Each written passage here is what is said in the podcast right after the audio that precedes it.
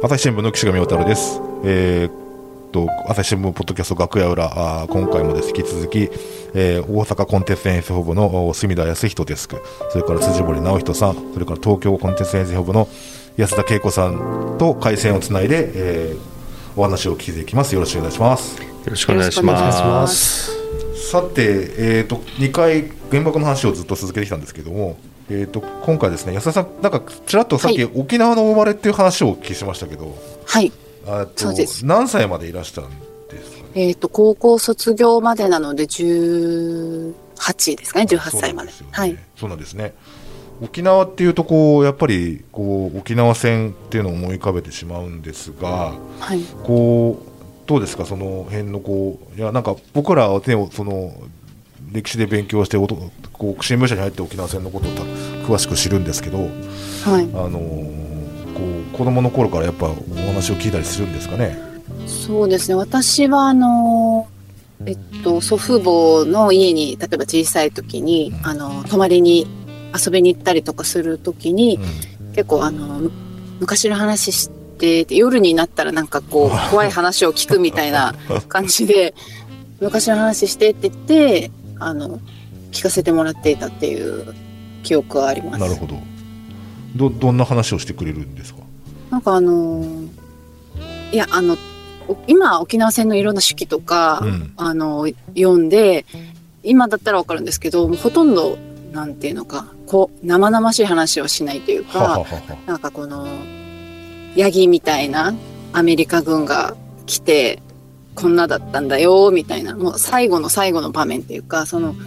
まあ、避難する途中にどんな大変なことがあったのかっていうのは、まあ、一切割愛して、うん最後にヤギが登ヤギのような目をしたアメリカ軍が来てわーっとなったんだよっていう。っていうその。怖くて怖くてガタガタ震えてたっていう話をこう何度も聞いてましたう。ん。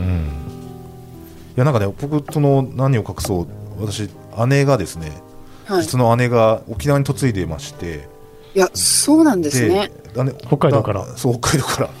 あの旦那さんが沖縄の人で、その旦その旦那さんはですねそのやっぱ沖縄の人らしくこうらしくって言ったらねすごいはいあれですおお酒に強くてですね はいはい。あのあ会うたんびにこうすごい飲みに連れ回されるんですけど あのその時にねいろいろこう沖縄戦の話を聞くんですけどね。やっぱそのお父さんっていう人がね喋りたがらないんですって。学校の先生だったらしいんですけど。お父さんが経験者なんですね。そうそうそうそうですうん。ね世代的にそんな感じなんですけど。あのそのなかなかしやっぱしこうなんだでも喋りたがらないやっぱその思い出したくないっていうのはあるんでしょうかね。なんか、あの、やっぱり沖縄戦の取材を自分でしてみて、初めてうん。あの、指揮者の方に聞かれた、うん。あそうなんだと思ったんですけど、やっぱ沖縄戦の中でも、その、自分の、まあ、怪我したりした親族とかを、こう、置いて、その場を離れるっていう、はいなければならなかったっていうことがあって、うん。あの、やっぱす、昔はその、まあ、沖縄でいう、なんていうのかな、いたこみたいな、ユタっていう、はい。いたこさんみたいな人たちがいるんですけど、うんそのユタに頼んで、あの自分の親族はどうなったかっていう行方を探すような人たちも戦後もいたぐらい、やっぱその深くこう、なんだろう、自分の中の、はい。まあその体験したことそのものもそうだし、はい。その、あの、家族に対してこうしてしまったみたいな心残りみたいなのがすごくやっぱあるので、なかなか話をしないっていうのがあるのかなと思いました。やっぱその平和に関するこう報道をしたいと思って朝日新聞に来られ入られたのはやっぱそういうルーツがあるからってことなんですかね。そうですね。あの、平和報道したいと思って入ったわけじゃないんですけど、たまたま、そうなんです。ちょっとたまたま、あの、合格したっていうことなんですけど、すいません、志が低くて。え いやいやいや。で、ただ、あのーなんだろう、その、し、やっぱ知りたいな、沖縄がどうして今こうなんだろうっていうのを知りたいなっていうのはあって、うん。その、うん。そこから、あの、徐々に平和報道の方に関心を持っていったっていう感じなんですけど、はい。あの、小学校の頃に、あの、白旗の少女ってあの、はえっ、と、沖縄戦の終戦のうんうん。8月、6月の頃なんだと思うんですけど、うん、本当にもう、ボロボロに破れた、まあ、モンペを履いた女の子、おかっぱ頭の女の子が一人でこの布切れを棒に、あの、木切れにこう結びつけて、米軍に投降するっていう映像があって、で、この子は誰なんだっていうふうになって、あの、名乗りを上げた、あの、比嘉富子さんという方がいらっしゃって、その人のそのどうやって生き延びたのかみたいなのを書いた白旗の少女っていう本があって、で、小学校の時にこれを読んで、まあ、自分と、その時に比嘉さんって確か6歳か7歳だと思うんですけど、自分と年が近い子が、こんな目に遭うんだっていうのが結構衝撃で、はい、そこがすごく、あの、どうしてこんなことになったんだろうって、あの、思って興味を持ち始めたきっかけにはなりました。なるほど。なんですけど皆さんその祖父母とかお父さんお母さんとかから聞いたことがあるのかなっていうその戦争。いやいや全然僕北海道ですけど全く縁もゆかりもない感じでしたねなんかね戦争の話住田さんとか辻森さんも。北海道聞いたことない。ですねまあ僕は実は父親はもうあの退職したんですけど警察官であの公安一課担当でどっちかというと朝日新聞嫌いですねあのまああの本当にあのまあ本籍三重で今もあの祖父の家残ってるんですけどあのご皇族の写真が飾ってあるような家でしてですね、えー、もうまあちょっとまあバリバリな感じですけどあの戦争体験っていうのはあのもう僕がちょっともうあの物心ついた頃にはもう祖父がもう体調を崩してたのでうん、であの祖父はあの、えっと、戦時中にそのちょっとこう聞いたところだと、まあ、体調を崩して、まあ、あの兵役免除になって、まあ、戻あの戦中に戻っ地元に戻ってきているので、まあ、そういうあんまりこう生なし生しい戦争体験っていうのはこう私自身はあんまり聞いたことないんですけど、うん、どどうですか？そうですね。私の場合はあの、ね、そうですね。父が満州生まれで4歳ぐらいの時にかな？4歳か5歳の時に引き上げてきたんですよね、だからあの父のあの体験というよりはその父のお兄さん、まあ、の自分のおじさんからですね、あのまあ、当時の状況、まあ、引き上げがいかに大変だったのかっていうのはあのちらちらと聞いたことはあるんですけど、あのそうですねそこまで詳細には聞いてまだ聞けてないですね。いやあれ僕そのごめんなさいあの満州の話で言うとねその満州が引き上げ満州で引き上げっていうとあの2年前に大河ドラマで「伊達天」っていうのを見ててあの、まあ、戦争が終わった時にあの語り部役だった、えーとえー、新章の若い頃に、うん、その出稼ぎで満州に落語しに行っててで帰ってくるときにその壮絶な経験を知るっていうのが描かれてたんですよ、うん、で2年ぐらい船が出なくってだ船が取れなくって、うん、で食うや食わずの生活をしてるみたいなドラマだったんですけどやっぱそんな感じなんですかね満州からそうですね。あのちなみにうちの祖父はその、まあ、引き上げ船を待つ中で亡くなったということがあってですね、あのあのまあそのえーとうちの父とその母である、まあ、あの自分の祖母ですけど、うん、家族が8人家族だったのかな。でその、えー、と引き上げの途中で3人亡くなってるんですよね。うん、でそのと、まあ、その亡くなったって話を聞いてなかなかその逆に聞きづらくてですねあ。の大変な思いをしたんだろうなというのが、ね、あのそこはあの分かっていたんですけどあのうちのその祖父の話をするとえー、っとまあもう急遽その、えーまあ、ソ連のね、ああのソ連軍が入ってきて、はい、入ってきて。えー、もうう、ね、まずはその、えー、沿岸部に逃げるということでうん、でその、えー、どこだっけなあの、まあ、病院でそのあのうちの、えーえー、っと祖父はまた別の場所にいたんですよね。うん、でたまたまその偶然その、えー、祖父とあのあの祖母と、まあ、父やそのおじいですね。あのなんとかその出会えたんですけど、えーまあ、その後でですね、まあ、祖父がその病院の中であの亡くなってしまったというですね、はい。はい、なので一緒に帰ってこれなかったっていう、うん、そういうあの痛切なあのあの悲しい思いをしたっていう話は、あの祖母からも聞きましたね。けど逆にだからさ僕らって記者だからその、まあ、仕事でねこうやっぱり聞きにくいことも聞かなきゃならないっていうところはシーンはいっぱいあってでこうそれだからこう一生懸命インタビューをするんですけど逆にそういう家族の方が聞きにくいっていうのはある、ね、そうなんです。なのであのね今年聞かなきゃなと思いながらあのね、そう。なんです、はい。あの父もねあの今年80になるんで、きちんと聞かなきゃ向き合わなきゃなと、思っては、そうなんです、はい、だからその時間も取れずというそうですね。ですよね、はい、なるほど。そういう感じですよ。なんですけども。あお話を沖縄に戻しましていいですかね安田さんあれですかね沖縄に関する取材をしたいとはずっと思ってらした？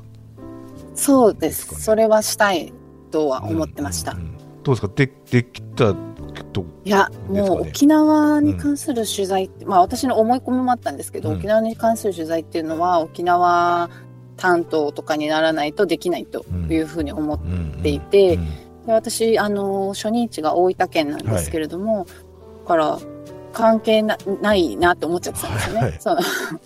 で、2箇所目が千葉なんですけど、だからそういう意味じゃ、あの、ほとんど取材する。まあ、今思えば沖縄県人の方とか、ゆかりの方たくさんいるし、別に沖縄の人じゃなくて、沖縄戦の体験者、まあ、日本軍としていた方もいるだろうし、今思えばいろんな、あの、書き方があったんですけど、自分の中でちょっと、あの、沖縄に行かなきゃみたいな、なんか、この固定観念がすごくて、結局、はい、あの、ほとんど取材をしてなかったです。あの、実際には、まあ、県警担当とか、まあ、市役所、県庁担当みたいな仕事をしてたので、うん、あの、なかなか取材する機会はなかったです。うん、で、その、沖縄タイムスに出向されたとかっていうところを聞きたかったんですけど。はい。あ、ごめんなさい。はい、2016年に、はいあの、沖縄タイムスと朝日新聞が、うん、あの、記者交流という、あの、はいはいはい、ずっと続けてまして、はい、それであの、1年、あの、タイムスの記者として取材するという機会を、はい、あの、得ました。はいはいはい。1年間、じゃあ、ど、どんな、はい、記者としてですよね。どういうこう担担当されてたとかってあるんですか？えっ、ー、と、県庁の土木担当というしました。道路 を作ったりとかそういう。そうですね。あの、いや、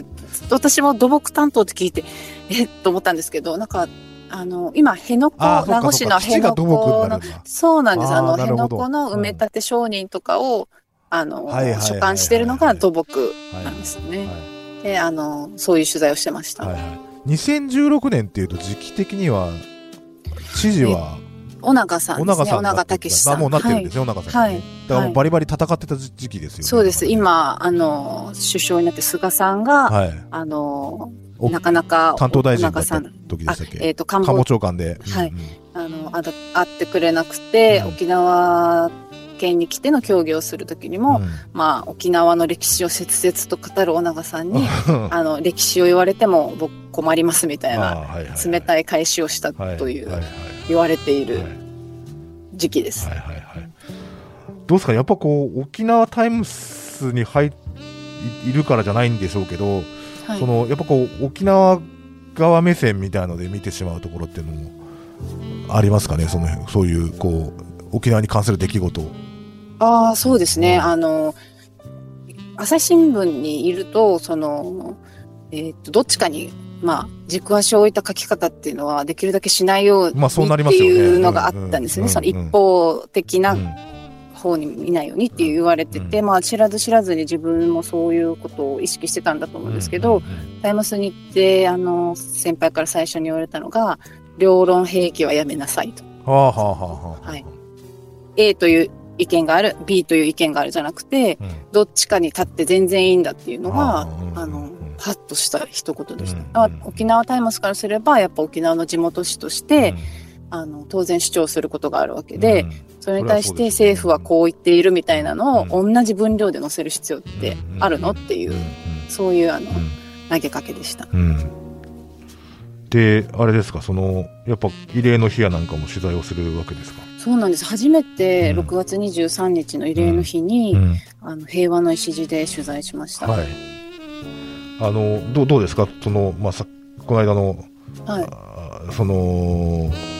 平和記念式典じゃないですけど、長崎なんですね。うんうん、はい。やっぱあの時もそうだし、今回も思ったんですけど、うん、その、まあ、たくさんの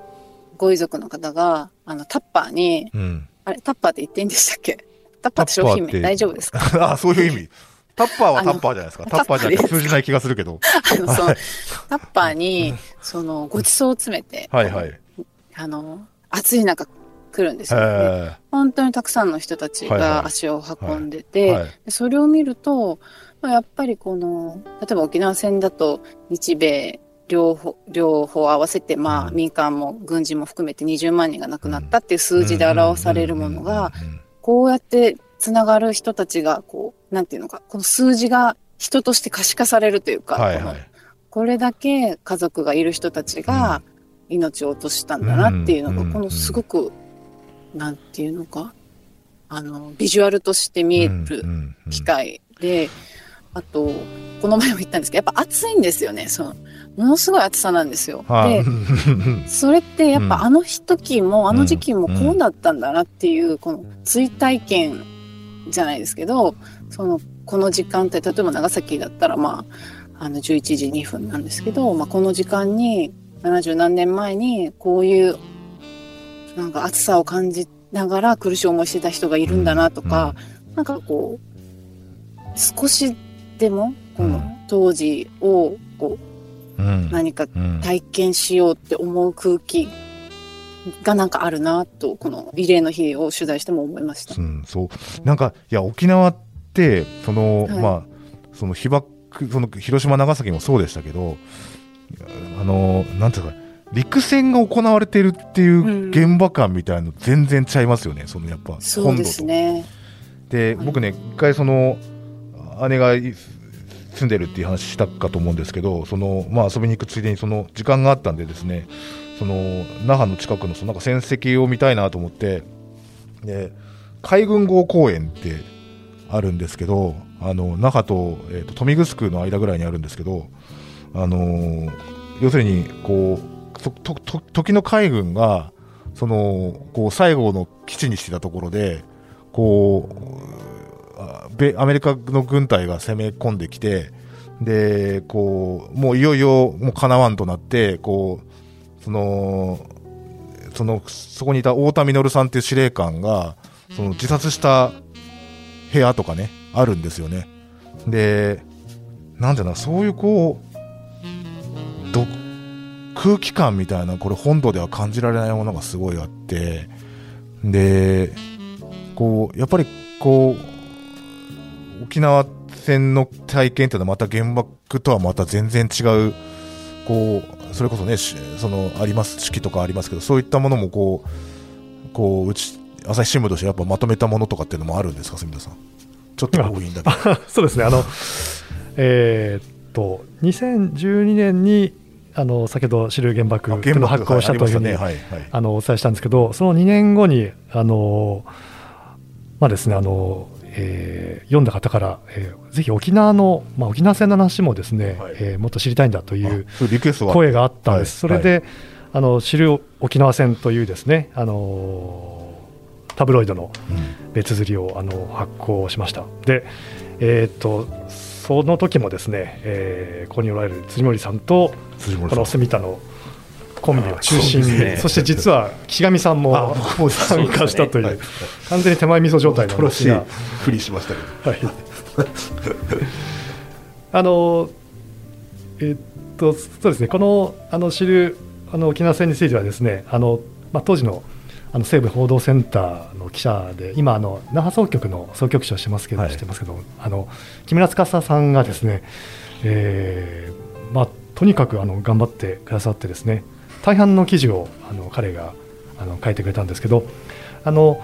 えーまあ、編集会議のようなものですね皆さんであのする中で、えーとまあ、16ページあのどのようにその見せようかということを、まあ、かなり議論しましたよね。で、えー、とやはりその本当に悲惨な出来事も多数あったわけで、まあ、それをその、えー、子どもたちに、まあ、この時は中学生を主に対象したにしたと思うんですけど、うん、あのまあ、そんなことを考えながらあの作ったと記憶しています。うん、常さんもその時ねいろいろとやっていただきましたが。いややっぱりなんかあの知る原爆とやっぱりこう一番違うのはやっぱりこう原爆はこうそのあの一瞬にしてもあのいろいろなものがこう失われてしまってですねそれこそあのあのこう一部あの残ってるものもありますけども、まあ、被爆建物なんか、まあ、どんどんどんどんこう建て替わったりしていってですね、あのまあ、20年余り前にその初日で広島にいた時に比べるとやっぱりあの久しぶりに広島に赴任して感じたのはその被爆建物が本当に減ってるというですねこうやっぱりそういうのっていうのはまあすごく感じる部分ありましたし。あので沖縄戦は片やその、まあ、あの戦争遺跡は岸上さん言われた通りいろいろと生々しいものが残っている一方で、うん、まあ、戦後やっぱりその米軍の基地がこう残ったという意味でこう今もその日本が抱えているですねこうやっぱりいろんなこう課題のこう一つ象徴するこう縮図みたいなところもあるので、まあ、あの16ページの中でそれをこうどういう表現するかというところは結構悩ましいところがありましたしあの、まあ、本土目線その沖縄目線みたいな言い回しも先ほどちょっとありましたけども、まあ、その朝日新聞としてそのあの教育特集別釣りでその沖縄戦をどのように伝えるかっていうのは本当に結構悩んだ記憶があります、うん、はい、どういう内容になってるんですか？内容はですね、うん、えっと沖縄戦っていうのはそもそもあのどういうものだったのかみたいな Q&A とか、まあ、あとはそのあの実際にあの沖縄戦を体験された方のお話とかあとはまあ本土決戦っていうあのごめんなさいあの、えー、沖縄でのそのあの日米決戦っていうのがまあどういう形で推移していったのかみたいなお話などもこう盛り込みつつですねあの、まあ、なるべくあのグラフィックを使ってこう分かりやすく編集した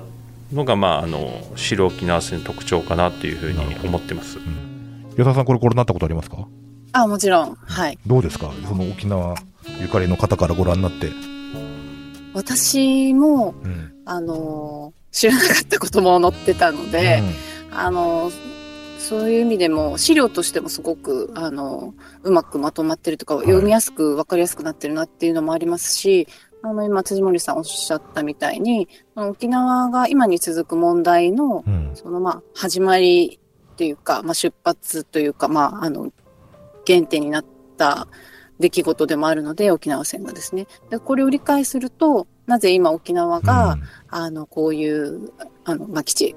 米軍基地のまあ、建設とかあの米軍基地の存在についてこういう今のような反対する対応を取らざるを得ないのかっていうのがあの理解できるのかなというふうに思います、うんうん、そうですよね。だからそうなんですよね。だからそういう意味で言うとこうだからもう一つはもう思ったのはその沖縄のご出身の方でもなかなかその経験が聞けないっていう話だったじゃないですか、はい、先ほどのその住田さんのその、ね、満州の話じゃないですけども、その、こう、っていう中でこう、やっぱその体験の出記が載ってるっていうのはすごいこう、僕もあれを読んですごい衝撃を受けたですよね。その鉄血勤労体の話であるとか、その、要するに、こう、投降すんなって言われていたわけですよね。その、アメリカ軍が来ても。で、それでその、あとは集団自決の話であるとかですね、その、あの、だからその要するに降伏して捕まるぐらいなら死を選べというふうに言われていたみたいな話が載ってたりとかですね非常にこうなんていうんですかねそのやっぱりこう危機心に勝ると言いますかこれ歴史の教科書ではなかなか学べないことなのでこれはぜひちょっと手にねさっき知る原爆と並んで手に取ってほしいもんだなと思いますそうですねあとその、まあ、2014年に発行してもう7年ほど経つんですけどあのまあ、当時お話をお聞きした方が、あのまあ、何人か亡くなられているということもあるんですよね。であのあのその毎年あのページをですね改訂したりするんですけどあの、まあ、ご存命かどうかというのを確認する作業があったりして、あのまあ、亡くなられましたっていうことをですねきっと本当にあの辛い思いになったりしますね。あのこのえっと16ページの見開きのあの真ん中のページにですねあの、まあ、沖縄の地図とともにこの、まあ、親も親も子も夫も奪われたというあの浅戸俊恵さんというですねあの戦争体験者の方のお話をもとにしたあのグラフィックがあるんですけれどもあの浅戸さんも、えっと、去年のあの11月亡くなったということであのまああのまあ私あの浅田さんが書かれた本も読みましたけどあの本当に大変な思いをして、えー、もう家族の方がもう10人以上亡くなった中で、まあ、逃走あの逃避行を重ねてですね、えー、そしてその、えーまあ、戦後、まあ、すぐにはあの語れなかったと、まあ、何十年経ってからその語り部として活動するようになったというお話なんですがあの大変重い内容だなと思ってあの今も今日も見ていますが、うん、はい、これ知る原爆も含めてですけどどうやったらこう皆さん手に入るんですか？あそうですね。あのえっと、知る沖縄戦、あの知る原爆と同じように、はい、あのこれもえー、お申し込みいただければあの無料でですね、はい、あのお届けするという形になっていますので、はい、あの検索したら出てくる。そうですね、あの、まあえーと、朝日新聞、えー、白沖縄線あたりで、はい、えー、検索していただくと出てくるかと思います。わ、かりました。はい、そろそろお時間なんですけども、最後その安田さんから一言いただきたいなと思うんですけど、なんかすごい。すごい、えどうしよう。いやまあこの安田さんほらこう。はいこの間ね MC デビューされてこうやっぱ今後もこうポッドキャストでもこうやっぱ平和の関係のねこう例えば戦争経験者の証言であるとかですねこういろいろやっていきたいなと思うんですけどその辺のこうね安田さん音声チームの一員なので、はい、こう決意表明一言いただいて締めようかなと思います。わかりました。あの今あのお話あったみたいにやっぱりこの体験を70年経ってやっと語り、うん、語れるようになった、もうやっ今こそ語ろうと決心したという方は実はあの本当に少なくなくてあの貴重な本当に証言をどう残していきたいなとも思いますしあのやっぱり経験した人じゃないと、うん、この描写っていうのは、ね、なんていうのかこの想像じゃ絶対に書けないっていうか思いつかないようなその生々しい描写っていうのはやっぱ経験しないと書けないあの話せないっていう言葉がたくさんあるんですね。やっぱそういうものをこう一つ一つこの積み重ねていって初めて戦争っていうのがどういう影響をこの住民市民にこの与えていったのかっていうのがこの分かるのかなとも思うのであの本当にあの機会を得ればあのたくさんお話を聞いていきたいなというふうに思ってます。はい、ぜひじゃあ今後もね、ポッドキャストでもいろいろ展開していこうと思いますんで、はい、またよろしくお願いしますよろしくお願いします、はい、じゃあ3回にわたってお送りしてきましたけどもこの辺で締めさせていただきたいと思います、えー、お三方ありがとうございました。ありがとうございました。ありがとうございました。朝日新聞ポッドキャスト楽屋裏ではリスナーの皆様からトークテーマも募集しています。ハッシュタグ朝日新聞ポッドキャストでつぶやいてください